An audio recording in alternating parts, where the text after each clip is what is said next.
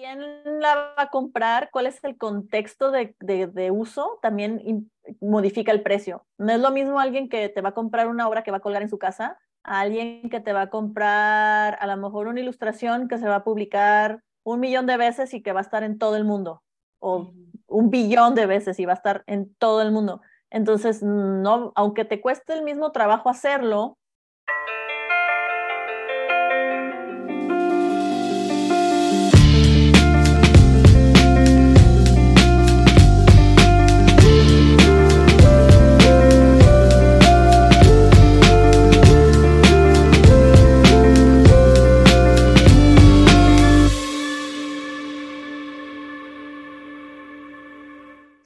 Hola geeks, ¿cómo están? Bienvenidos a un nuevo episodio de Gigi Podcast, un proyecto de Geek Girls MX. Geek Girls MX es una comunidad creada por mujeres que busca hacer de su pasión un proyecto de vida. Yo soy Yani, hoy me acompaña en la charla Reggie y de invitada especial tenemos a Lilo. Lilo ya ha estado con nosotros en otro episodio, así es de que es una de nuestras invitadas frecuentes. Y con ella vamos a platicar, más bien actualizarnos de lo que anda haciendo últimamente, desde la última vez que hablamos aquí por este medio con ella. Pero bueno, antes queremos agradecerles a ustedes por acompañarnos en un nuevo episodio. Gracias por, por apoyar este proyecto. Gracias por estar eh, presente en nuestras redes sociales. Eh, se las recordamos por si las tienen por ahí eh, olvidadas o alguien nos escuchó por primera vez. Es Geekers MX, entonces estamos como Geekers MX. También tenemos página web, estamos como geekgirls.com.mx. Y bueno, también muy importante agradecer a nuestro patrocinador RSS. RSS es la plataforma en donde ustedes pueden hospedar su proyecto de podcast. Tienen muchísimas alternativas y muchísimas opciones para cualquier eh, tienen alianza con todas las plataformas de podcast, entonces si ustedes quieren eh, tener una buena distribución y encontrar las mejores estadísticas y el mejor manejo de su podcast, lo pueden hacer por medio de RSS. Y bueno, pues ahora sí, después de los agradecimientos, vamos a comenzar con nuestra charla. Comenzamos. Hola Yanni, gracias por la introducción. Y sí, justo como mencionabas, este, ya habíamos tenido a la invitada de hoy. Creo que fue como de los primeritos episodios del podcast, o sea, de la primera temporada. Sí. Entonces, ya tiene un rato que, que pasó eso, o sea, para que pues Lilo nos cuente todo lo que ha hecho a lo largo de ese tiempo, ¿no? Pero bueno, para quien no la conozca, eh, la invitada de hoy es Lilo. Eh, digo, ella, pues ahora sí que tiene una, nos pasó una semblanza súper grande, o sea, ha hecho varias cosas. Eh, no, o sea, está padre, pero digo, ahorita nos va a ir contando de ella. Pero bueno, eh, ella, bueno, es Lilo y ha expuesto de forma colectiva e individual en México y en Estados Unidos. Ha trabajado en libros ilustrados y en desarrollo de videojuegos y actualmente crea comisiones de ilustración personalizadas y hace colaboraciones con otros artistas para crear objetos ilustrados como libretas, cerámicas y prints. En su obra usa las técnicas de tinta china y acuarela, go, Wash. Wash. Wash. okay, yo así de. No, yo no soy la experta, ¿eh? Aquí la experta es Lilo. y eh, digital, y bueno, su objetivo es crear mundos completos llenos de detalles que cuentan historias. Y pues bienvenida, Lilo, de nuevo. Gracias. Gracias, Lilo. Gracias, Regina, por invitarme hoy a estar en el podcast. Al contrario, gracias que vienes a platicar con nosotros nuevamente. Sí, en efecto, el hilo fue invitada nuestra, pero desde la primera temporada, entonces ya hace un buen rato que tuvimos esta conversación. Este, yo creo que ya hay muchas cosas que nos puedes actualizar, ¿no, Lilo? Sí. Fue como en el 2018, 19, creo. Por ahí del 19, yo creo casi entre 19 entrando a 20, por ahí. Sí, ya hace un rato, casi de, de recién empezamos con, con este proyecto. Tú fuiste de las primeras invitadas. Sí, y me acuerdo que justo platicábamos, nombre, pues gracias a ti. Digo, aparte de ser, de ser la segunda ocasión que nos acompañas al podcast, también eres un miembro activo de la comunidad, o sea, has participado en un montón de nuestros eventos y has ido a varios de nuestros eventos. Ella estuvo en MSA, de hecho, en una sí, sí. en una edición de Mason Finalson, y también está en la comunidad desde los primeros, o sea, de los primeros meetups desde que se hacían por allá en la escuela esta de, de audiovisuales, ¿cómo se llama? ¿CAP? Ah, el CAP. El, yo fui al primer, según yo era el primero en el MAS, en el Ah, Museo de cierto. Arte de Zapopan. Ese es Sí, el sí. primero que fui y según yo fue el primero que se hizo. Ajá, sí. Ese. Pues desde entonces está en la comunidad. Y bueno, justo platicábamos ahorita antes de eh, empezar a grabar que nos quedamos en esa ocasión, nos quedamos en que tú ibas a entrar, estaba recién entrando a la plataforma de Discord para distribuir, eh, pues estabas dando, empezando a dar cursos, empezando a hacer, explorar ahí la plataforma, a ver qué había y ahorita ya está súper familiarizada y sumergida en todo ese mundo, ¿cierto?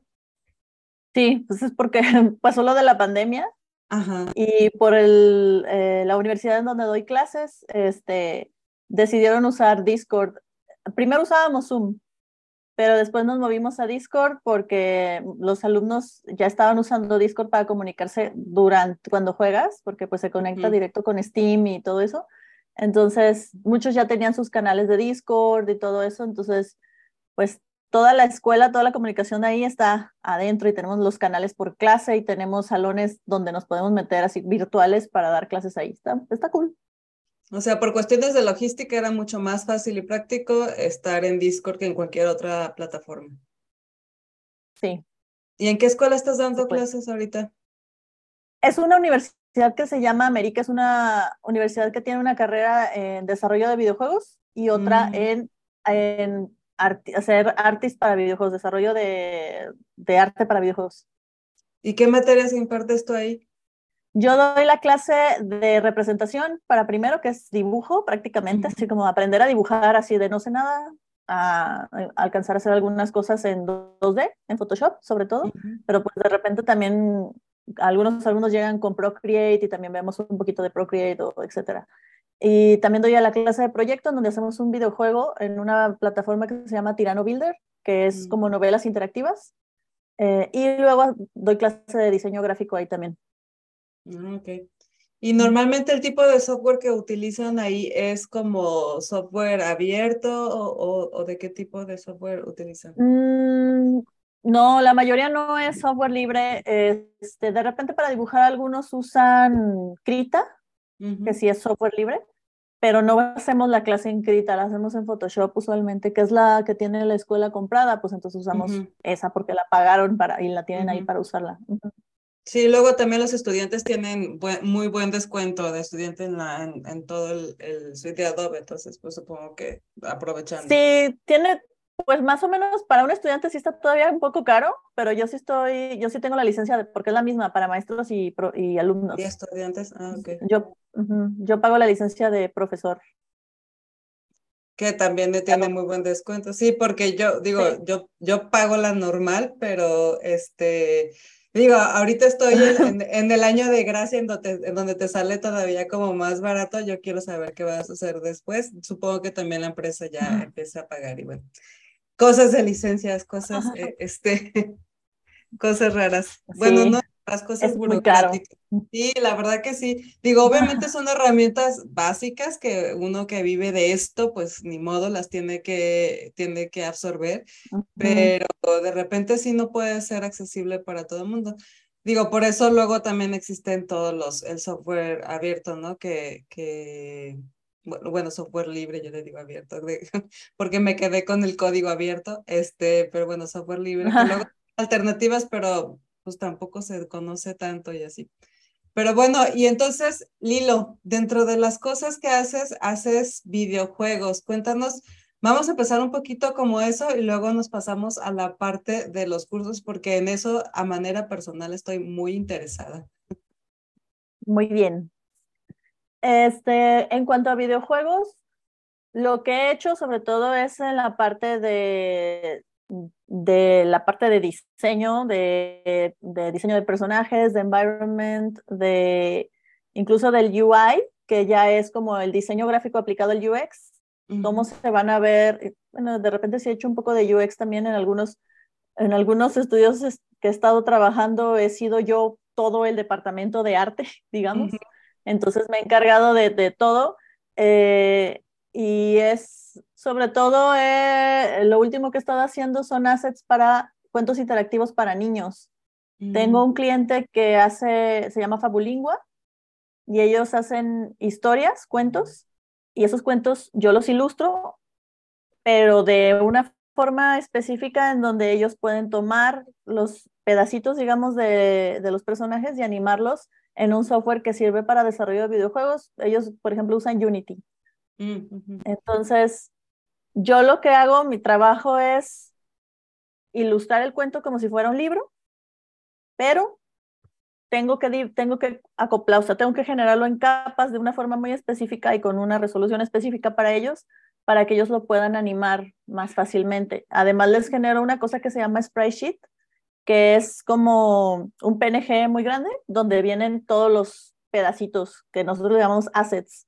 Son los pedacitos de, no sé, la manita del niño, la cabeza, los ojos abiertos, los ojos cerrados, así. Entonces yo genero todos esos assets y se los mando en un spreadsheet, si los necesitan en un spreadsheet o si los mando como PNG separados. Y ese es el trabajo que hacemos como artistas de desarrollo de videojuegos, que luego es una de las partes más confusas, es lo que me ha tocado mucho, dando clases y haciendo videojuegos, esa unión de, ok, yo hago arte en 3D o en 2D o lo que sea, y qué bonito, me queda súper padre, pero a la hora de que lo paso para que ya vaya a estar dentro del videojuego, hay muchos problemas de comunicación y de, pero cómo te lo mando, pero qué formato y cómo debe estar. Justamente ahorita tenemos un problema de, que, de, de, comunicación que siempre es el mismo problema, es un, choque de los alumnos de developer con los alumnos de arte, mm. porque no se saben comunicar entre ellos, necesitan un intermediario que les sepa traducir entre ellos, casi casi, que necesitan unos y que necesitan otros y qué es posible hacer de un lado y qué es posible hacer de otro, porque a lo mejor los, no sé, los de arte quieren eh, quiero que brinque y que agarre cosas y que esas cosas se vayan a un inventario y que en el inventario, este, si son azules se vayan para un lado, si son rojas para otro, no sé qué, no sé qué. Y a lo mejor el developer así de, espérate, todavía no sé cómo programar, no sé, bases de datos o todavía no sé hacer cierta cosa y no te puedo hacer un inventario complejo, por ejemplo. O, o los developers quieren que el personaje sea un no sé, un dragón así como súper complejo, no sé, bla, bla, y el de arte todavía no, no le haya cómo hacer ese tipo de personajes o a, la animación de un personaje así, ¿no? Entonces, y, aparte está la parte de cómo te voy a pasar esa animación, cómo la quieres. Y a lo mejor el developer tampoco sabe cómo la quiere. Entonces, es un show de estar ahí viendo, mira, hasta esto se hace de esta forma y así. Es como la intersección entre los dos de las, de las dos áreas de trabajo es un poco ruda, pues a veces. ¿Por qué crees que, que, haya este problema de comunicación entre arte y desarrollo? Porque no solo pasa en el mundo de los videojuegos, o sea, en realidad yo que estoy en el, en el, en el rollo de la comunicación también entre diseño y, y desarrollador de lo que sea, siempre hay cierta eh, fricción, digo, no, no, no siempre, pues, o sea, igual y hay casos en los que se puede llevar muy bien, pero sí existe este como issue ahí como entre, entre arte y desarrollo. Yo siento que es porque, no sé, sucede sobre todo cuando las partes no se interesan en entender a la otra parte. Falta empatía falta de empatía, ajá, falta de empatía y falta de saber qué está pasando del otro lado. Ajá, o sea, puede ser que porque es por cerradez de la gente, de que no quiere saber, o puede ser por el otro lado que no te deja saber, ¿sí?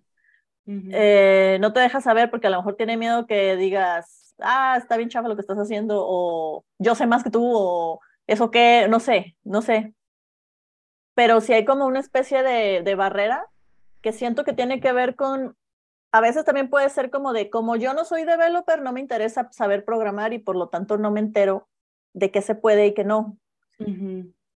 Entonces, yo creo que sí, sí es necesario que si vas a estar trabajando con un diseñador o con un developer, si tú eres diseñador, estés eh, enterado un poquito de qué se trata su trabajo y cómo lo hacen y un poquito programar, o si eres developer, un poquito de diseño y de dibujar tantito, o sea, aunque dibujes monos así de palitos, por lo menos saber cómo se generan esos archivos o algo que te ayuda a ti a hacerlos, ¿no?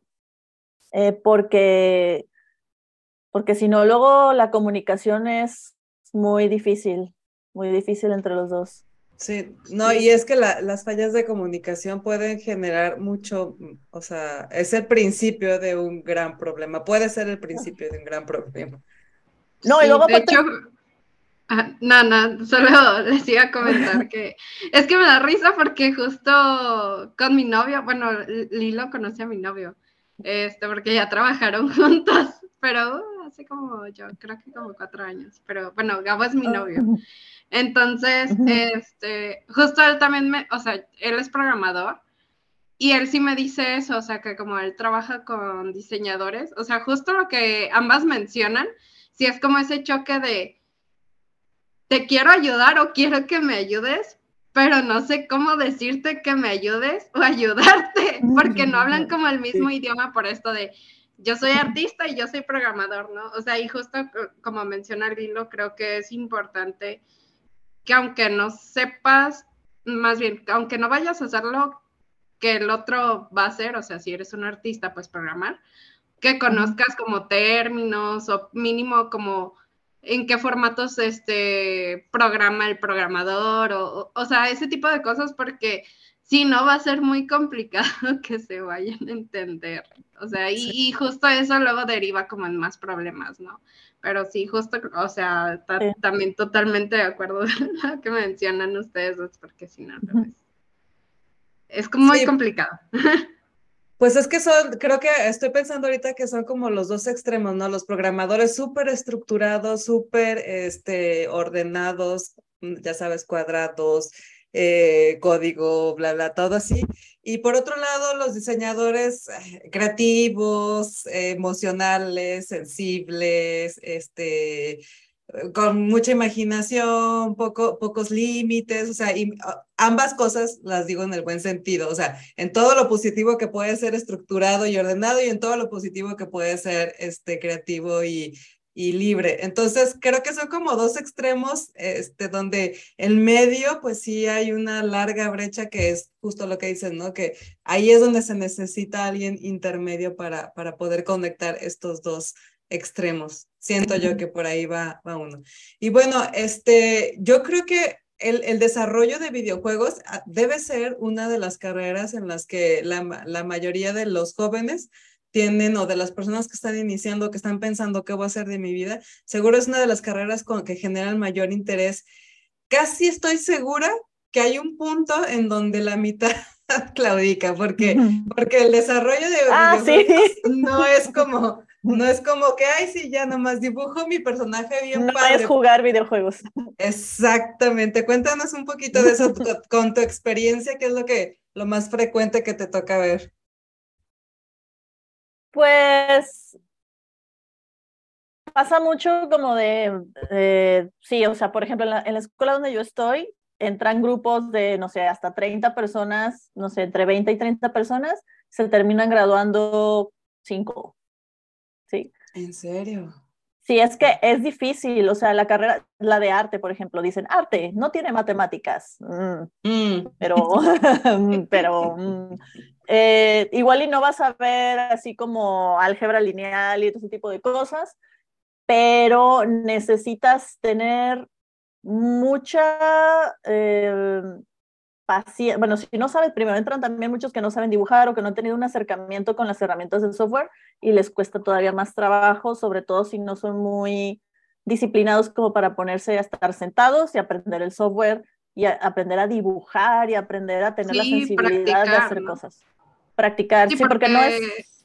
No es así como de la noche a la mañana, sí, justo porque luego piensan que o sea, ves una animación o algo y dices, ay, qué padre, ¿no? Y te pones a practicar, bueno, en mi caso, no, yo estoy hablando por mí, te pones a practicar y dices, ah, sí, o sea, sí es difícil, o sea, aunque tengas como las habilidades, pues, o sea, obviamente, como dice Lilo, eh, tienes que practicar, o sea, pues todos los días, ¿no? No, o sea, y, y más si no eres un experto, pues todavía te va a costar más trabajo y más le tienes que invertir. Y, realmente son ese tipo de cosas que, que si bien como dice, ah, pues sí, no llevas matemáticas o cosas así, pero es como invertirle mucha como pasión y paciencia.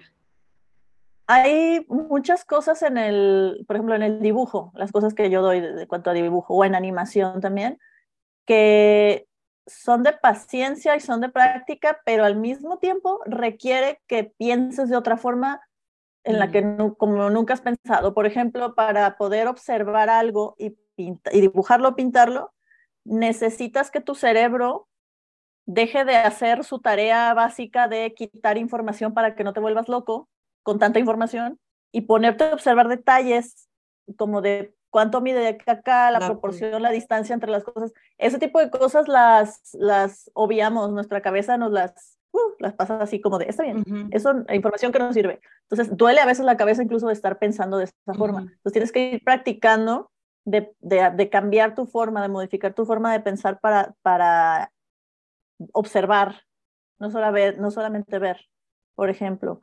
Y también tienen que desarrollar muchas sensibilidades sobre, eh, pues para diseñar personajes, también de personalidad en sí. De hecho, los chicos llevan una clase de psicología que supongo les ayuda un poco para eso. Y ambientaciones, perspectivas, colores, eh, y luego las mecánicas de juego, que también es otra forma de pensar aparte. Sí, y bueno, ahí parará, ¿no? Porque eso es como la parte de este todavía divertida, porque si a mí me dices, bueno, vas a tener, vas a utilizar herramientas de psicología para generar una, una, una personalidad, todavía es divertido, vas a aprender de gama de, de psicología del color para, todavía es divertido.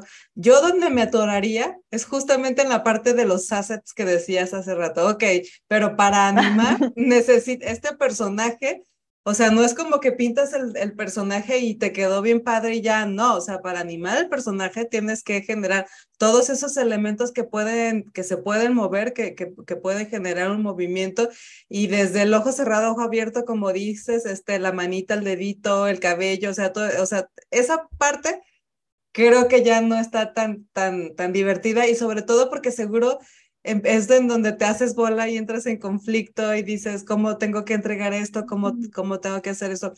Eh, y aparte de eso, lo que dices de cambiar tu forma de pensar, sí es cierto, yo, yo no, yo me doy cuenta ahora que mi novio es animador también en, en 3D y entonces de repente lo veo haciendo cosas raras y dice, a ver, mueve, la mano así, que no sé qué. O sea, cuando estás animando, te das cuenta de que lo que dices, o sea, damos por hecho, los movimientos que hacemos, los damos por hecho porque nuestro cuerpo los hace en automático, pero a la hora que los quieres replicar y que, pretendes que se vean un poco naturales, o sea, de verdad que te das cuenta la, la maravilla de cuerpo que tenemos y de músculos que ni siquiera te dabas cuenta que existían y de que a la hora de que pequeños detalles, o sea, como que cuando parpadeas se baja un poco el, la parte de abajo del ojo, o sea, ¿sabes? detalles que parecen insignificantes que tú en tu vida normal, rutinaria, pues no los consideras, ¿no? Pero si quieres animar, si, si quieres hacer una animación como tal, pues sí tienes que estar súper atento a ese tipo de detalles. Y te digo, todavía ahí está divertido. A mí yo creo que la parte de entregar todos los assets para, para animarlos sería la, la, la que más me costaría, pero bueno, supongo que hay, habrá gente que la que sí le gusta también, ¿no? Pues es como también tú antes de hacer las cosas planeas cómo, cómo va a ser las animaciones o, o qué necesita la animación. Entonces, desde antes de empezar o en el boceto ya vas viendo esto, no sé, este brazo lo puedo dibujar completo porque no se va a animar en este caso, pero el cabello sí, entonces tengo que ver cómo voy a partir en pedazos ese cabello para que se pueda animar, ¿no? Eh, etcétera, ¿no? Esta cosa se va a salir de cuadro, entonces no importa si no tiene piernas, o sea, es ese acomodo en tu mente, como por capas, como por etapas de cómo se va a animar y no. Eh, y también los fondos, ¿no? Porque de repente los fondos también no les pones tanto detalle porque, bueno, al final es solamente como parte del background y, y solo es un detalle, pero sí le pones más detalle a lo que va enfrente y así.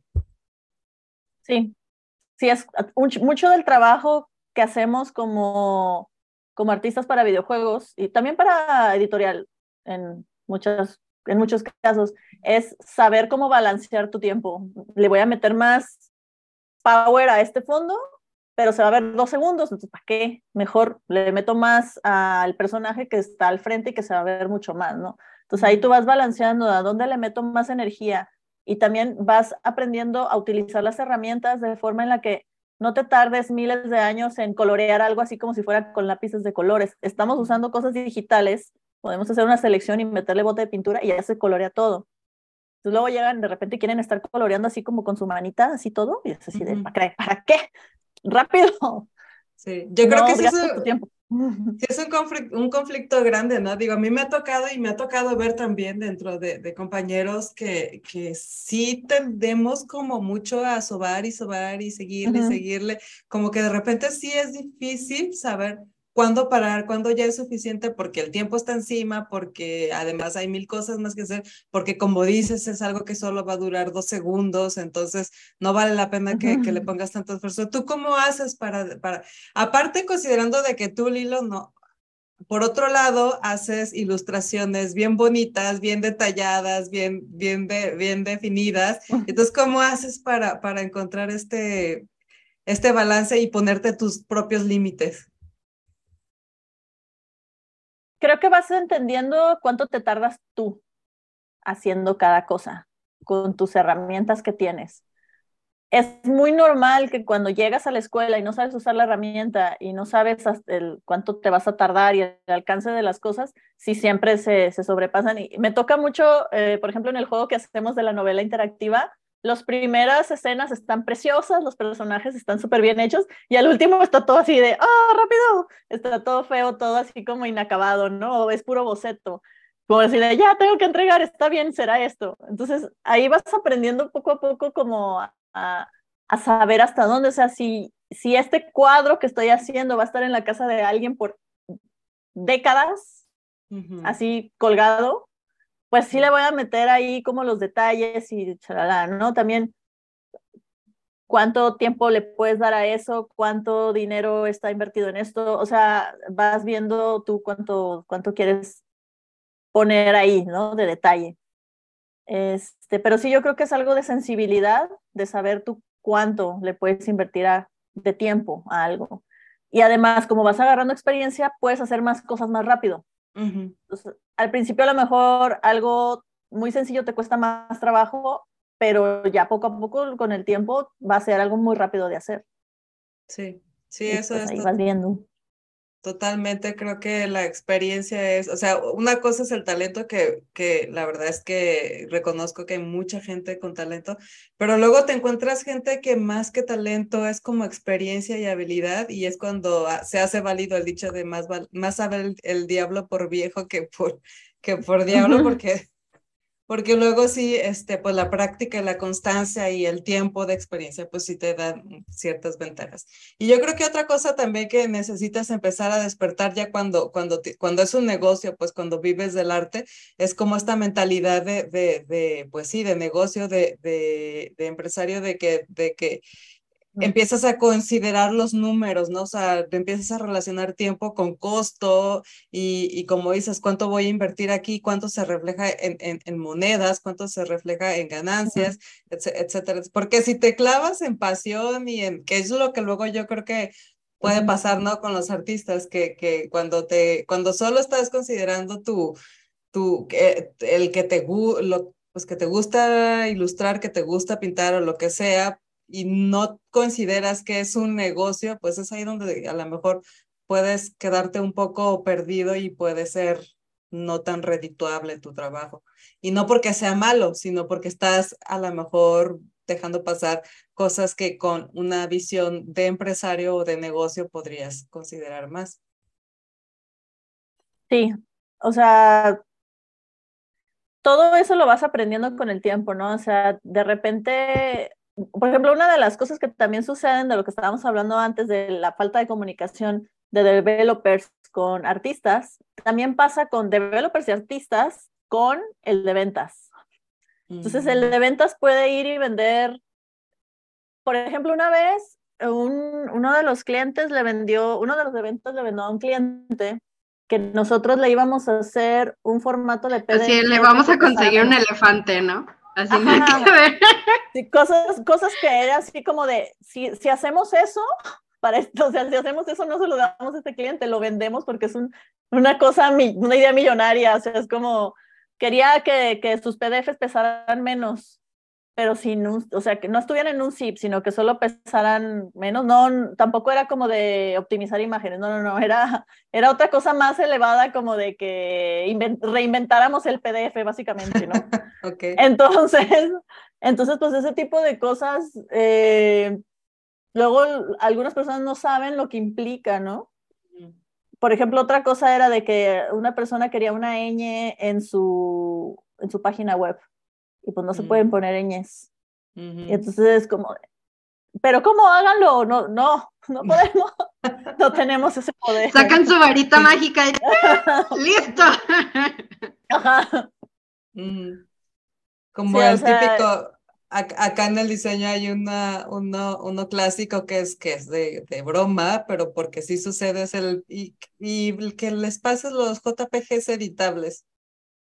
Ah, sí, también. ahí está. Sí, ajá, cosas de esas.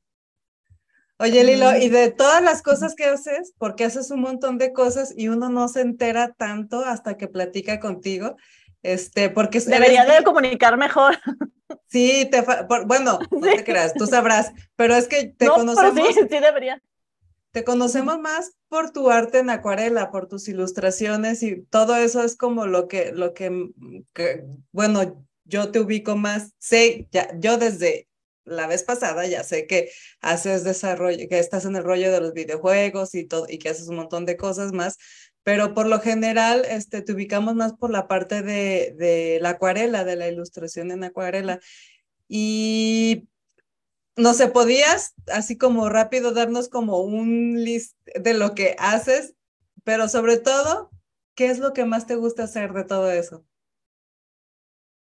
Bueno, eh, ahorita lo que he estado haciendo es, eh, sí, eh, desde, de hecho, desde que empezó la pandemia, me he dedicado sobre todo a hacer comisiones para clientes, que se trata de, por ejemplo, una persona quiere un retrato de su mascota, sobre todo me llegan para retratos de mascotas, este, pero también de personas que quieren que salir con sus mascotas o, por ejemplo, quiero estar con mi novio, pero quiero que los dos seamos yo quiero ser un gatito y él un perrito, o yo los dos somos gatitos y estamos en un mundo mágico y bla, bla, bla, ¿no? Es todo muy como, como utópico. una fantasía, sí, utópico, pero más bien como una fantasía de lo que yo siento que hace mi gato, o lo que yo me imagino que hace mi perro, o este mundo mágico en donde me encuentro este, flotando en un mundo, por ejemplo, hace poquito hice uno de una chica y su novio que se van a ir a vivir juntos y están como cayendo como en el túnel ese por donde cae Alicia, en el País de las ah, Maravillas, ¿ven que caen al principio?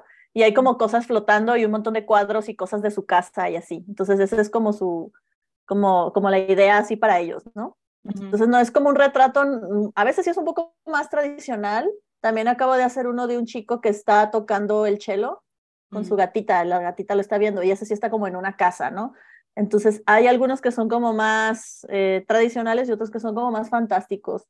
Eh, me gusta mucho hacer eso porque además la gente me manda fotos de sus gatitos y me cuenta sus historias de sus gatitos y sus perritos, eso me gusta mucho.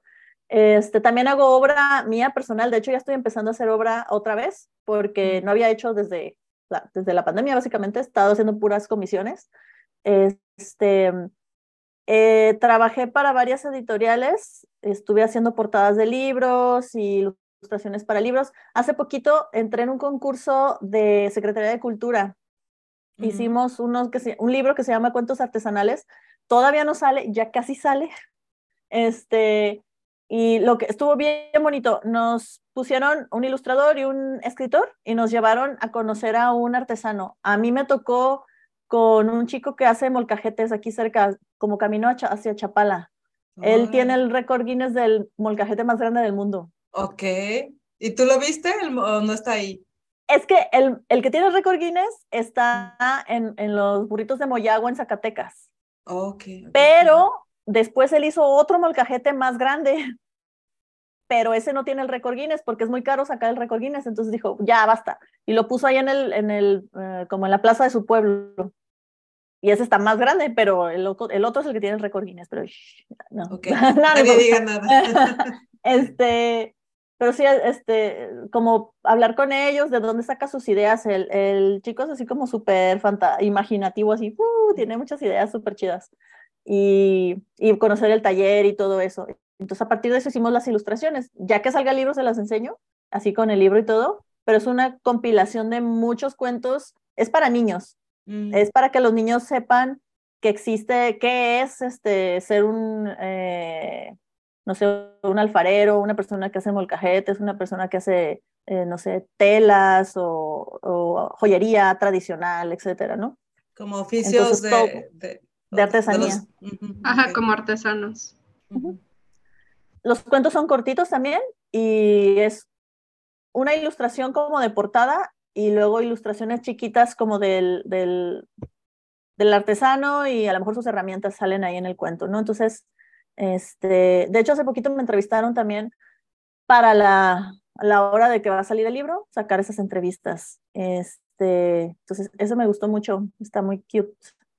¿Y, fue eh, con, ah, también, en técnica acuarela fueron tus ilustraciones o, como, o qué No, esos, esos han sido digitales. Ah, ok. Eh, muchas veces mm, es más conveniente para editorial que sean digitales, porque así es mucho más fácil trabajar con los formatos, los archivos y todo eso. De hecho, cuando es para clientes así como ya que son, ah, lo quiero para ponerlo en mi empaque o esto y lo otro, prefiero hacer las cosas en digital, que se vean como acuarela, ah, en el caso de que quieran que se vea como acuarela, ¿no? En el caso del cuento era que se vea como tú quieras, porque cada quien tiene era, Era libre ajá, era libre.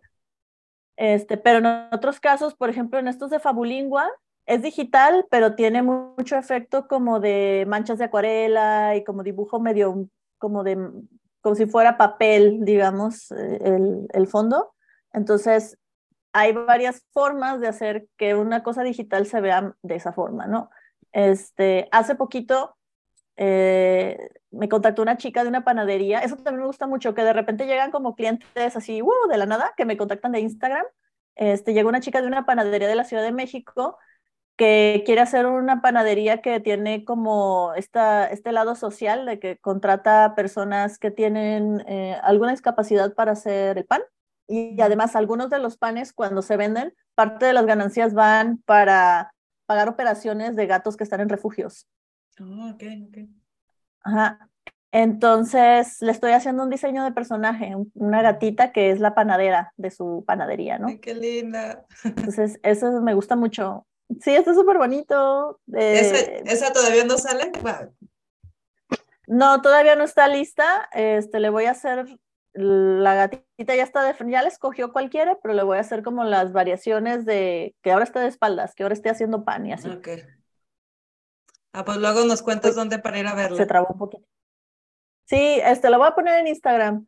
Eh, y sí, o sea, he colaborado también en, en, eventos, por ejemplo, el Puerquito Fest, no sé si lo ubican. Sí, sí, sí. Es, es una alcancía de puerquito y la, la modificas y la ponen en una subasta. Ahorita, de hecho, voy a estar en la subasta que va a ser este 18 de mayo, eh, con chamarras de México is the shit. Ah, sí vi que eh, estuviste, este, bueno, creo que el episodio no alcanza a salir para el 18, ya, eh, este episodio creo que sale por ahí el 31, pero sí vi que tenías ahí unas, estuviste eh, publicando unas fotos con la chamarra, obviamente todavía sin intervenir, era la foto que apenas, de la chamarra que te apenas te había llegado y que esa ibas a intervenir. Eso va a estar padre también. ¿Cuánto tiempo va a estar la, la, la exposición? Pues eso va a ser más bien la subasta. Ese ah, subasta, ok. Va a ser subasta de las piezas. Va a ser aquí en Chapalita. Mm. Este, y pues sí. De hecho, Marisol de la Peña fue la que me recomendó ahí. Ella va a ser la maquillera. Ah, sí, sí, sí. Bueno, pues luego subes fotos también para que cuando vean este episodio, pues se vayan a verlas. ¿Cómo quedaron? Ya, ya lo van a poder ver terminada la pieza. Pues sí, ahí. Eh, y pues no sé, de repente colaboro con algunos artistas de aquí de, de Guadalajara o de otras partes.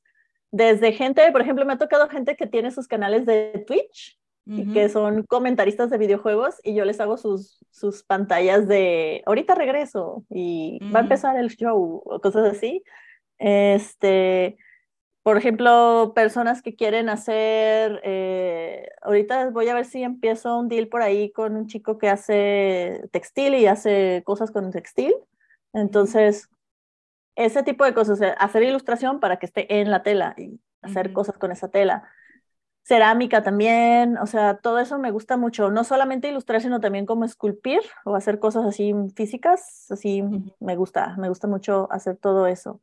Y en los videojuegos también, o sea, ya los videojuegos, he colaborado con algunos amigos, de hecho, de las mejores experiencias como de trabajo han sido cuando he trabajado con amigos. Así que estoy así como de, vamos a hacer un juego, está bien, y hacer todo el juego, desde la idea del juego hasta la idea de cómo lo vamos a vender. Mm. Todo. Eh, y eso me ha gustado mucho también. O sea, no solo te, te, involucras en la parte creativa, también en la parte de estrategia y en la parte de desarrollo de, de, de producto, la, pero en la parte de, ah, ¿cómo se llama? Plan de negocios y todo esto, desde ahí también estás este, involucrada. Sí, en, en, ese tipo, sí, en ese tipo de cosas siempre hay como un, digamos, un líder, como va a hacer esto más o menos, pero sí te metes como en, ah, bueno, si vamos a hacer esta estrategia de ventas, necesitamos este tipo de arte o este tipo de cosas para que salga la venta de esta forma, así. Este, pero sí, siempre es como muy interesante meterse también en el cómo se va a vender, porque a partir de eso tú entiendes cómo se debe de ver el juego o la cosa que estás haciendo para poder venderla de esa forma, ¿no? Eh, entonces se me hace muy cool. He colaborado también con Curiosamente, que es un canal de YouTube de animación que hace comunicación de la ciencia y la cultura. Y mm. están aquí en Guadalajara. Les ha ayudado a hacer de repente ilustración para su canal. Y así varias, varias cosas. He dado cursos, bueno, doy clases en la universidad. Este, estuve dando clases en el ITESO, pero ahora estoy dando clases en América nada más. Y también doy talleres y cursos así, bueno, doy de repente eh, em, como individuales, así como de solo para una persona o dos, así. Vienen. En cortito, ajá, súper, ajá. Y también armo talleres y los doy. Acabo de terminar el taller secreto de acuarela este sábado pasado, el 6 de mayo. Se acabó. Entonces, ese fue un taller que duró tres fines de semana y en ese aprenden a usar la acuarela desde el principio, así de los materiales, que, cómo funcionan, eh, teoría del color un poquito también, cómo manejar el agua, que es una de las cosas básicas y más difíciles de la acuarela, como entender qué tanta agua ponerle, cómo esperar a que se seque o no esperar a que se seque, depende de qué efecto quieres hacer. Y así, ¿no? Y vamos haciendo cositas como prácticas que sí se vean bonitas. Empezamos haciendo arcoíris y terminamos haciendo un rostro para que entiendan también color este, y como los, los valores de luces y sombras, y además como que la piel está compuesta de diferentes colores, no tenemos los mismos colores en toda la cara. Entonces, sí, hay, un, hay varios subtonos dentro de la piel para poder hacer una cara. Eh, hacemos muchas flores porque las flores son como muy básicas como para entender cómo usar el pincel, que te salga algo que tenga forma de algo, pues puede ser una plantita, una, una florecita o algo así este, hacemos cielos con nubes, ese tipo de cosas. Está fácil, o sea, hasta cierto nivel, si es un poco, pues sí hay que poner atención, no es súper mega fácil, pero cualquiera lo puede hacer, pues, más bien. Ajá. Sí, y de hecho vi que este en ese, en, en, ese curso incluso estaban incluidos todos los materiales y este, o sea, prácticamente ah, tú llegabas nada más con tus ganas de aprender y ya todo lo demás estaba incluido dentro de, de los costos del, del, curso. Y cuando haces este tipo de cursos, ¿te asocias con alguien? ¿Los haces tú por tu cuenta? ¿Consigues el lugar? ¿Dónde, dónde los promueves? ¿Cómo les entera la gente de que vas a tener un curso? Esos eh, los he hecho en el monosílabo que es un centro cultural que está cerca del Parque Rojo por la colonia, creo que es la moderna ahí o es la americana, no estoy segura, como por el expiatorio, por ahí, aquí en Guadalajara. Eh, ese, esos talleres, eh, yo llego y les digo, oye, quiero dar este taller aquí y me, me dan el espacio. De hecho, ahí ha estado súper genial, son muy buenas personas las que están ahí, nos dan incluso una bebida cada día que vamos a todos los que estamos en el taller. Este, y es súper bonito el lugar. Además es perfecto para hacer acuarela porque eh, entra el sol, pero no te pega el sol. Necesitas luz natural para dibujar con acuarela. Entonces, y tiene techos muy altos, entonces el lugar se vuelve bastante fresco, no está súper, como ahorita está haciendo mucho calor, este, sería, si estamos en un lugar muy encerrado nos moriríamos de calor, entonces ahí está súper ventilado iluminado, entonces está súper genial ahí. Eh, y además es céntrico. A la mayoría de la gente le queda céntrico ese lugar de la ciudad, ¿no? Este, quiero dar otro taller pronto. Puede, puede ser que vuelva a abrir ese de acuarela, pero también quiero abrir uno de Procreate. Oh, Pro- ¿y ese, Pro- ese va- en línea o cómo? No, más, más que en línea sería presencial. Puedo hacerlo en línea también. Hmm, podría ser. Este, Procreate es un software para el iPad. Este, y probablemente lo hagan en el monosílabo en otro lado. Entonces, parece sí necesitas tener un iPad y tener el software, comprarlo tú, así, ahí ponerlo en tu iPad, instalarlo. Este, ese yo creo que lo daría a partir de junio. Y em, para, para la promoción y todo eso, todo lo hago en Instagram, sobre todo. Lo hago en Instagram y en mi página web, que es lilo.mx, que de hecho tengo que modificar ya. Este, mi página es lilo.mx y ahí tengo también mi tienda, porque también tengo una tienda donde vendo cosas, porque estoy vendiendo ilustración, eh, no sé, pequeñas postales, prints más grandes, eh, stickers. eh, tengo pines también, nada más que ahorita ya no tengo, pero hago pines de metal, mm, de esmalte. Este, también de repente tengo cerámica, ahorita ya no he tenido, tengo libretitas, tengo libretas con una chica, hago una colaboración con Shanti, no sé si la conoces, sí, se llama de hecho ya- Artesanal La Ma- Ya vino ha estado, aquí ¿no? también. Sí, sí, sí. Sí, ella me, ella me hace las, las libretas, que son agendas y libretas con hojas blancas, y yo hago las ilustraciones. Entonces tenemos esa colaboración. Mm. Este, y vendo en mi tienda, que es lilo.mx, y también tengo en Catfreaks, que es una tienda que está aquí en Guadalajara, que es todo temática de gatos. Está súper bonita la tienda. Si no la conocen, vayan a verla. Está muy cerca del Para de Sufrir, como a la vueltita, Ah, ok, ya. Ajá, cerca del ahí. Peco Peco, por, Ajá. Ajá, e- en esa zona de ahí. Este, también tengo en Nimia vendiendo algunas cosas.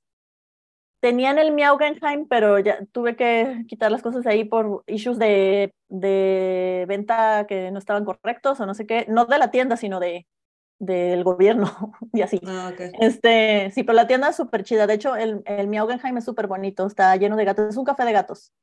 Ah, ok. Sí, Para todos los fans de los gatos. Sí, para los fans, ahí hay gatos para acariciar. Este, Nimia, que es también eh, una tienda de diseño aquí en Guadalajara, súper bonita, llena de cosas muy cute que traen de otras partes del mundo y también de gente que está aquí. Y también tengo en Amo Cacao aquí en Chapalita y en eh, una tienda de panecito japonés que, se- llama Amai. Esta está aquí súper cerca de mi casa, en Chapalita, es por Ermita. Igual y no la conocen, pero es una tienda muy chiquita. Está en un segundo piso de una plaza que también está muy chiquita, pero súper bonito. Si un día están por aquí por Chapalita, les recomiendo mucho. Amay está súper rico el pan además y vende como bubble tea y todo ese tipo de cosas. Y también tengo venta en la Ciudad de México en Libre Liebre. Libre O sea, Liebre Mini. Estás por todos lados y, y justamente eso te iba a preguntar. Una, este, parece que haces mil cosas, no sé a qué horas haces todo eso. Y, y otra, este, o sea, pues cómo, cómo, llegaste a este punto en donde obviamente al parecer tienes muchos conectes, conoces a un montón de gente, este, por lo mismo te salen proyectos muy diversos. ¿Cómo es que, que llegaste a este punto? Digo, sé que tienes mucho tiempo ya, tu carrera no es como que empezaste ayer, pero ¿cómo llegas a este, a este punto en donde, en donde puedes distribuir tu trabajo de tantas maneras y de, sobre todo de maneras tan diversas? Yo creo, la verdad, este, a mí me ayudó mucho meterme eh, o ir a, a los meetups de Geek Girls. Yo siento que de ahí fue así como, de, porque, y, y- y- porque a mí me sirvió mucho, pero yo siento que tiene que ver con la comunidad, sobre todo. O sea, no estar tú en tu casa así haciendo cositas y como no conoces a nadie, como queriendo vendérselas a la gente, así como de, ay, ¿tú qué? No sé qué. Como que, no sé, estar en una comunidad y conocer a la gente te lleva a otras cosas. Por ejemplo, ahí en, en Geek Girls conocí a Diana Martín. Ujú, sí, claro. Este, Diana, ella es este, eh, dibujante y ella hace obra y vende obra. Y de hecho ahorita se, se acaba de mudar a Colombia, entonces ha estado cotorreando con ella así por, por WhatsApp.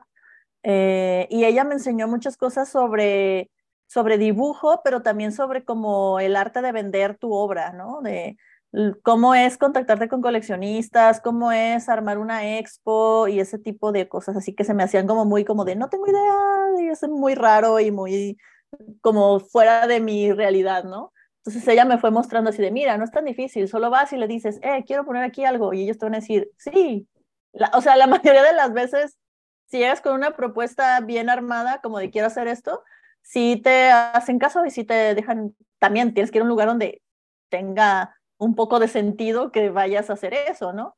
Este, te vas como contactando y es llegar y preguntar, oye, yo quiero vender aquí, ¿se puede? Mira, esto es lo que hago. Y ya lo ven y dicen, ah, está muy bonito, no sé qué. Entonces ya lo pueden poner ahí y si les facilitas tú más llevándoles una forma de que lo muestren, o sea, una cajita bonita donde lo puedas poner o algo así, todavía más fácil, ¿no? Eh, pero sí, yo creo que estar en una comunidad es lo que me ha ayudado mucho porque ahí vas conociendo más gente y esa gente luego te lleva con otra gente con la que haces otros deals. Estar en bazares, por ejemplo. Eh, yo he estado en varios bazares de todo tipo, he estado en La Mirilla, he estado en la Ciudad de México también, este, he estado en uno que se hace en el ITESO, que es para los alumnos y egresados del ITESO y para gente que trabaja ahí. Es, es como por octubre. Y ahí yo conocí a una amiga que se llama Mel y ella también estaba ahí vendiendo, entonces nos juntamos y así de, oh, sí, nos conocimos así de, oh, sí, me gusta mucho. Y empezamos a hacer cerámica y ella hace acuarela, acuarela, pero ella hace las acuarelas, o sea, ella hace la tinta. Sí, de, hecho, a Melissa también ya la tuvimos aquí, fíjate. Sí, sí, o sea, pues de todo el mundo de gente o sea, que se va conociendo, tal cual es eso, o sea, y vas llegando a más gente que te conoce por, ah, yo conozco a Lilo o yo conozco a Mel y se va haciendo se como... a hacer una cadenita ahí, bien padre, sí. Sí, o sea, está muy bonito eso. Sí, mm. de hecho, Diana Martín es la que nos falta, de, con ella si no tenemos episodio, pero... Sí, deberían entrevistarla. Ajá, ya lo negociaremos, está aquí, lo vamos a poner aquí en la, en la lista de pendientes, pero sí la conocemos, entonces, este, nada más que nos falta todavía hacerle su, su charla. Sí, pues yo creo que, digo, mira, no era mi intención que mencionaras a la comunidad como parte de... pero, pero, sí. Pero sí, este, qué bueno que viene a tema porque es verdad, o sea, realmente esta comunidad tiene eso, pues, o sea, ya somos tantas y, igual, repito, en, en, mundos tan diversos que de alguna manera se hacen conexiones, o sea, tú haces, como dijiste hace rato, ¿no? Y haces, tienes colaboración, por ejemplo, con Shanti y juntas, ah, junta, cada uno pone su parte o en lo que, en lo que le gusta hacer y crean un producto nuevo eh, y así, ¿no? O sea, de tipo así van saliendo. Y bueno, ese es un muy buen tip que no lo habíamos, este, que ahora sí que salió sin querer, pero sí, si vas empezando con algo, pues creo que parte importante es hacerte parte de una comunidad con la que te sientas afín, con la que te sientas, este, eh, identificado con su, sobre todo pues con su filosofía. Creo que es bien importante que si te vas a meter en una comunidad, no te metas solo porque del business o sea, solo por qué, puedo, qué ganancia puedo sacar de aquí, sino que cualquier cosa que vayas a hacer la hagas no por el dinero o por, el, no por la fama o, o por vender, sino porque realmente sientes que esa cosa que vas a hacer o ese contacto que estás haciendo te hace sentir bien o va a ser algo que va a mejorar la vida de alguien de alguna forma, que lo vas a sentir mejor o le va a dar un beneficio de, no sé, por ejemplo, lo que yo hago no es algo muy práctico, así como no es comida, no es vestido, no es, bueno, algunas cosas puede ser, pero no es algo de primera necesidad, digamos, pero es algo que tiene más que ver con eh, expresarte, ¿no? Como sentirte parte de algo y eso es bien intenso. Eh, ver a, no sé, el retrato que me encargan del hermano de alguien con su gatita, ¿no? Es como de, esta es mi familia y quiero tenerla en mi casa y ese tipo de cosas, ¿no? Em, entonces, sí es como de contactarte con alguien cuando empiezas a, hablar con ellas y sentir que, ah, me cae bien, podemos hacer algo juntas. Esos tipos de business siempre funcionan bien. Eh, aunque se acabe en algún punto como el business, luego también funciona la amistad después, pues, no sé, y puedes hacer otra cosa. A lo mejor dices, ah, ya no quiero hacer, no sé, pianitos, ahora voy a hacer otra cosa. Entonces te, te, te, te vas a otro lado, pero continúas como con esa amistad con esas personas. Y eso está bien chido. A mí se me hace muy cool como hacer colaboraciones por eso, porque como vas conociendo a la gente y vas como juntando, pero es sentir así como de siento que esto, esta persona funciona para esta colaboración. A veces he tenido también lo contrario, o sea, que empiezo así como a hablar con alguien y como que no, no camina la cosa y como digo, ah, entonces no. Y ya le paro, o sea, de bye. Eh, creo que también es importante no necearle ahí en ese sentido, de, de cuando se sienten vibras así como raras así de la gente, eh, bueno, ahí ya, ahí muere. Igual y seguimos cotorreando afuera, pero ya no hay que juntar esto con negocios ni nada. Ajá. Este, pero sí, o sea, las comunidades son súper chidas. De hecho, en la pandemia medio murió todo. No murió, sino se quedó como ahí pausado. congelado, pausado. Pero pues ahorita ya están volviendo a revivir muchas cosas aquí en la ciudad. Sí, y, con, y muchas cosas y con este, nuevas posibilidades, porque desde que se abrieron nuevas, nuevas necesidades y luego obviamente le pusimos el turbo también al desarrollo de la tecnología y eso trajo un montón de posibilidades que, bueno, pues si estás, si te pones truchas y, y, las, y tomas las que te funcionan a ti, te pueden, te, te puede ser el, eh, puede afectar significativamente positivo en tu carrera. Y yo creo que ese es tu caso porque te digo, yo me acuerdo que cuando empezábamos, tú empezabas como ahí, cuando empezamos con lo de la pandemia, tú empezabas ahí como que a ver qué onda con el Discord y bueno, pues ahorita ya Discord es como tu día a día, ¿no? Sí, pues con la escuela ahí lo tenemos. Este, pero sí, Discord y todo, y la venta de, y la distribución de todo tu trabajo por medio de, de lo digital, pues por tiendas virtuales, por las redes sociales, por, o sea, ya no necesitas estar físicamente en ningún lugar como para poder distribuir o que, o sea, que, o que se conozca tu trabajo. Sí. de todas formas, aunque no estés físicamente, necesitas siempre tener un tiempo para administrar eso. Eh, tampoco es así como de solo viene el dinero. Ah, por ejemplo, otra cosa que me contactaron así de la nada, así de, ah, fue que eh, Creana, que son unos cursos en línea, como tú llegas, pagas tu curso o te inscribes, tienes una suscripción mensual o anual y pagas y puedes entrar a cursos. Me contactaron y ahora tengo dos cursos en Creana. Entonces, eso también estuvo muy cool. Eso fue durante la pandemia, así tal cual, cuando fui a grabar. Ellos te buscaron. sí, ellos me buscaron a mí. Entonces me dijeron, oye, ¿quieres hacer esto? Sí, sí, sí, y está súper bien, ¿eh? Este, me pagan mensualmente las ganancias del curso y todo súper chido. Oye, qué, este bueno, que mencionas eso porque sí nos contó Sutiel, bueno, ya los que conocen esa comunidad saben que Sutiel y Lilo son viejas, buenas amigas. Sí. y este, entonces luego poquito la vi es la que nos actualiza. Y sí me había dicho, fíjate, y qué bueno que lo traes porque se me estaba pasando el episodio sin que lo mencionáramos. ¿Cómo, cómo fue ese contacto? Bueno, ya nos dijiste que ellos te contactaron, pero ¿cómo funcionan este tipo de dinámicas? Sí, de hecho, yo no sabía cómo funcionaban y estuvo muy curioso. Eh, haz de cuenta que te contactan o tú los contactas, también puede ser, pero ellos sobre todo es como que quieren cumplir una especie como de eh, a lo mejor tienen temas que quieren cubrir, ¿no? Entonces van buscando gente que pueda cubrir esos temas. Entonces, si tú llegas con, un, con una idea, es mucho mejor si llegas con una idea ya planteada de quiero dar un curso de este tema específico. Por ejemplo, diseño de personajes para cómic. Mientras más específico, mejor. O diseño de personajes para, para cómic de superhéroes. Así, mientras más específico, como que entra más dentro de algo que pueden encajar. Si no, ellos, ellos te pueden decir, ah, ¿qué tal si es para manga en vez de cómic americano? No sé, algo así, como si lo puedes ajustar o no, ya ves tú si puedes o no. Eh, eh, te dan, bueno, tienes como un mes en lo que te contactan y te dicen el tema que quieres que quieren que des o tú les propones el tema, entonces te tienes un mes para armar el, el curso completo cada clase debe durar como cinco minutos más o menos en video.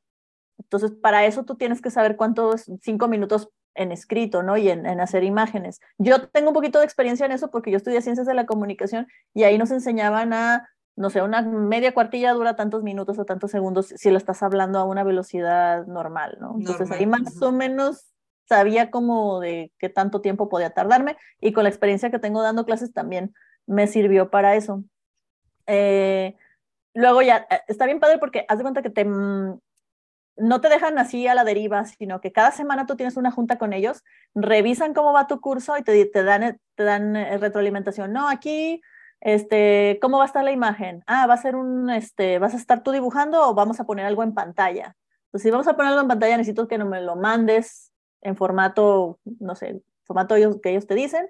Entonces ya se lo mandas, y también eso se facilitó mucho para mí porque yo hago imágenes tal cual. Entonces, mis cursos eran mucho más fáciles de, voy a hacer esta imagen, te la mando. Pero no sé, alguien que da cursos de cómo tejer, por ejemplo, a lo mejor no sabe bien cómo generar las imágenes, pero eso fue, eh, ahí también te ayudan, ellos te apoyan mucho en eso. Hay varias personas, hay muchos equipos ayudándote a hacerlo. Luego, ya que tienes eso y ya revisaron los cursos y los aprobaron y ya tienen todas las imágenes y tú tienes todo el material que necesitas, eh, te llevan, eh, en mi caso fue a la Ciudad de México y ahí es donde graban el curso. Entonces tienen unos sets como sets de televisión y ellos arman la escenografía. Esto es súper bonito. De hecho, me sorprendí mucho porque cuando llegué tenía de fondo, así toda así gigantesca, así la pared, una de mis ilustraciones. que la ampliaron y la pusieron así gigantesca, así en el fondo y así de, ah, está súper chida, súper, súper chida. Hicieron una escenografía así con ventanitas y con una sillita, súper bonito todo. Entonces estaba muy, muy bonito todo, me gustó mucho cómo quedó y la iluminación, precioso. O sea, todo súper profesional. Me pagaron el vuelo, me pagaron el hotel, me pagaron también como la comida de ahí, así de todo lo que necesitara, me lo daban así de... Todos los ¿Qué necesitas? Todos los viáticos y todo así, pero incluso como de eh, porque te cansas mucho, son como unas ocho, de 8 a 10 horas de trabajo de estar grabando todo el día, grabando, grabando. Entonces estás hablando, como dando clases 10 horas, así, y luego te equivocas y luego tienes que volver a empezar, y entonces de repente como se te baja la energía, así de, necesitas un café, te lo traigo, y van así abajo, te traen un café y te lo, o sea, así como de, para que todo salga bien. Tienes a tu director, tienes a tu técnico de audio, tienes al chico de la cámara, tienes así, toda la gente ahí así alrededor, te están ayudando, el, el iluminador también. Entonces está muy, muy profesional. Me gustó mucho la experiencia de hacerlo. Qué padre. Y pues sí, súper chido. ¿Y de qué son tus cursos? A ver, cuéntanos, digo, por capaz de Tengo uno de ilustración, mira, es más, los voy a abrir aquí para decirles bien este. ¿Cómo ¿Cuál es la diferencia entre ellos? Ajá, está en mi página, de hecho, si se meten en mi página, que es lilo.mx, están abajito, dice bocetaje, eh, conceptualización y técnicas. El de bocetaje es como para empezar a hacer tu composición, ¿sí? Quieres hacer una composición y esto es de cómo empezar a hacer bocetaje, no solo de líneas y así, sino también bocetaje de color. ¿Y cómo hago yo mi bocetaje? Que esto te sirve para digital o para acuarela, acrílico, lo que te tu gana, es lo mismo, porque es bocetaje tal cual. El otro es de escenarios con técnicas tradicionales. Ese sí lo hice para acuarela y también tiene principios de composición, pero este ya es para armar una escena tal cual con personajes, desde cómo piensas en la historia de esa escena, cómo integras personajes, cuál es la ambientación, es de día, es de noche, cómo pones las luces, bla, bla, bla, ¿no? También la paleta de colores que vas a usar en esa escena, todo eso. Entonces, eh, estos son los dos cursos que tengo ahorita en Creana también, pues si los quieren ver. Y, entonces, este, ellos los tienen en línea, los están este, ofreciendo y te dan un porcentaje de, de, las ganancias, obviamente, a ti, que eh, cada mes se reportan contigo con que esta, este mes vendimos tanto y te toca tanto. Ajá, sí. El curso es de ellos, o sea, yo no tengo acceso, yo no te puedo yo vender a ti el curso, así. Sí, el curso, los derechos lo tienen ellos. Sí. Tú tienes como regalías. Tengo regalías. Sí, yo tengo regalías. Este, eso también de las regalías para ilustradores y para creadores está interesante. Eh, porque, de hecho, ese ha sido el único proyecto que he tenido así como por regalías, así que me está dando un flujo constante. Bueno, las tiendas, pero las tiendas ya es producto que vendo, no son regalías. Este, pero, por ejemplo, en editorial se usa mucho que te pagan, haces un libro, te pagan cierta cantidad y después si se venden, no sé, eh, más de mil copias, por ejemplo, te empiezan a pagar regalías, aparte mm. de la primera paga que te hicieron, que ya te van tocando de lo que hayas hecho ahí, la portada o ilustraciones interiores o lo que sea. Es que la parte legal es todo, todo un show también, ¿no? O sea, la, la parte... sí. Hay que saber de todo. Exacto, como dices, o sea, desde hace rato que nos comentas eso, yo creo que en la formación del artista debería de venir incluido también todo eso, porque realmente no tenemos idea, digo, yo soy diseñadora, no soy artista como tal, pero igual no tengo idea de, por ejemplo, si diseño una portada para, para un libro o si ese tipo de cosas, pues no tienes ni idea de, de la sesión de derechos, de derechos de autor, de etcétera, etcétera.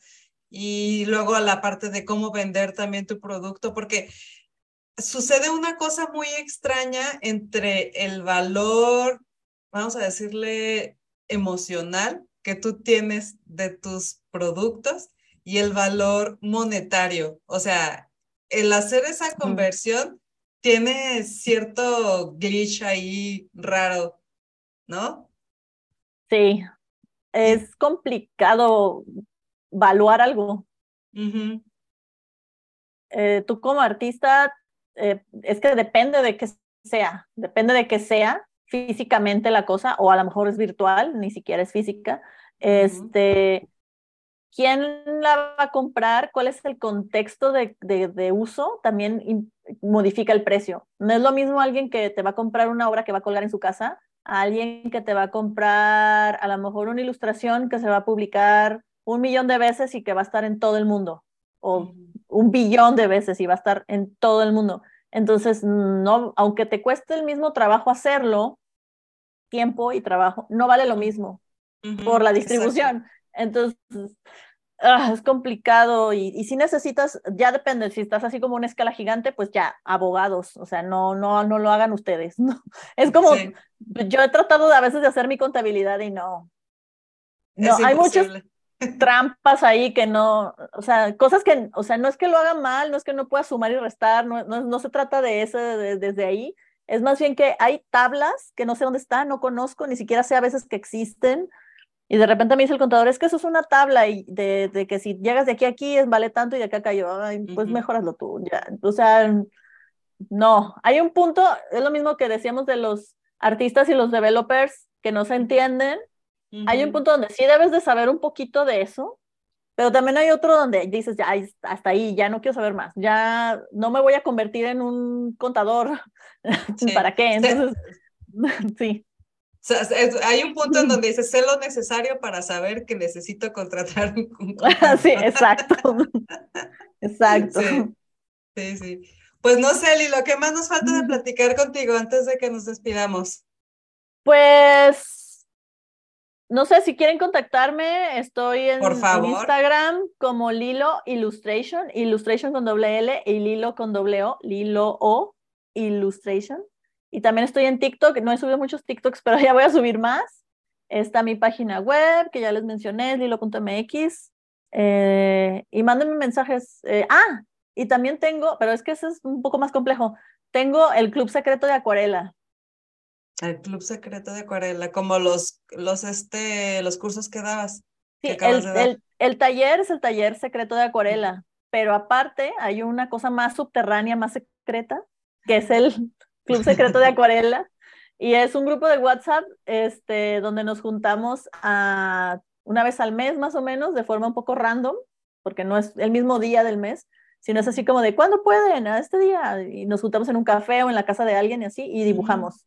No es una clase, es juntarse a dibujar con gente y ya. Eh, no es una dinámica tampoco en particular, a veces comemos, desayunamos, tomamos una cerveza, y casi siempre terminamos dibujando comida porque comemos cosas y dibujamos lo que estamos comiendo. Lo que están ahí enfrente. Ajá, lo que está enfrente, ajá. ¿Y qué, y cómo, cómo, cómo, pueden acceder ahí los que les interesa? Supongo que debes de saber dibujar, ¿no? Pues no necesariamente, igual si necesitas un poco de ayuda, pues te podemos ayudar, tampoco es así como de, no te voy a decir nada, no. Estamos así como platicando, nada más como una plática y estamos haciendo cosas. Y en este, en este caso, las cosas que estamos haciendo es dibujar. Como un poco un drink and draw, más o menos. Ah, ok. Este, eh, si, lo, si quieren entrar, mándenme un mensaje, un DM por Instagram para mandarles el link de, de WhatsApp para entrar al club. Nada más que si tienen que ser mayores de edad, porque pues a veces hay cervezas y así. y pues si están chiquitos va a ser más difícil, ¿no? Sí, sí, sí. Bueno, pues, muy bien. Ahí, ahí está para los que les interese y se quieran unir al club secreto. Este, le mandan un, un mensaje. Sí. Por Instagram, sí. Y este, pues creo que, creo que ya este, cubrimos lo que teníamos ahí pendiente de cubrir. Yo sé que nos, nos podríamos quedar platicando aquí un buen rato más de todas las cosas más que haces, este, pero bueno, igual y nos da para otro episodio en otra ocasión. Así de no tienen llenadero, ¿verdad? no tienen llenadero. Pues no sé, si también quieren contactarme para alguna colaboración o para una comisión, igual por Instagram, ahí. Casi toda la, la, manera en la que cualquier persona quiera contactarte es por medio de Instagram, es como lo más fácil, lo más, lo más básico. Y ya de ahí, pues derivará a WhatsApp o, o a, a, cualquier otro medio por el que se desarrolle la comunicación. Pues ahí está muy bien. De todas formas, ya saben que sí, ponemos tu, aquí en los supers ponemos tus redes y en la descripción también de los episodios aparecen tus redes por si se les fue por ahí, este, van a aparecer. No se preocupen. Y pues bueno, creo que ya está. Chicas, muchas gracias. Gracias, Lilo, por acompañarnos otra vez y por contarnos tanta cosa bonita que haces. A mí me encanta, en, lo personal me encanta lo que haces. Este, estoy más en contacto con la parte de acuarela, pero en general todo lo que haces está padrísimo. Estoy impresionada de, la cantidad de cosas que haces. O sea, realmente, eh, Regina está así con la, con, de wow, de la impresión. Estoy segura, Regina. igual que yo no como dice Johnny, ajá, no, o sea, yo sé todo lo que hace Lilo, pero es como la impresión de, como dicen, de dónde saca tiempo para todo. No lo sé. A veces, a veces siento así como de necesito, necesito organizarme para que todo vaya saliendo más rápido. Ahorita, de hecho, mi cuerpo estas últimas semanas me ha así como dicho, ya basta. Y me he enfermado. O sea, ahorita, ahorita estoy saliendo de una fiebre que tuve ayer de 38 grados. Entonces, este, sí, necesito descansar a veces. Sí, pues sí, hazle caso a tu cuerpo. Ajá. Ahorita ya se me apagó la luz, dice, ya es hora de dormir. Ok, bueno, pues ya te vamos a a dormir. Bueno, muchas gracias a todos los que se quedaron hasta el final del episodio. Recuerden nuevamente nuestras redes sociales, estamos en todas partes como Geek Girls MX, tenemos una página geekgirls.com.mx Gracias por estar aquí. Nos vemos en el siguiente episodio. Bye bye. Gracias. Adiós. Bye. Nos vemos.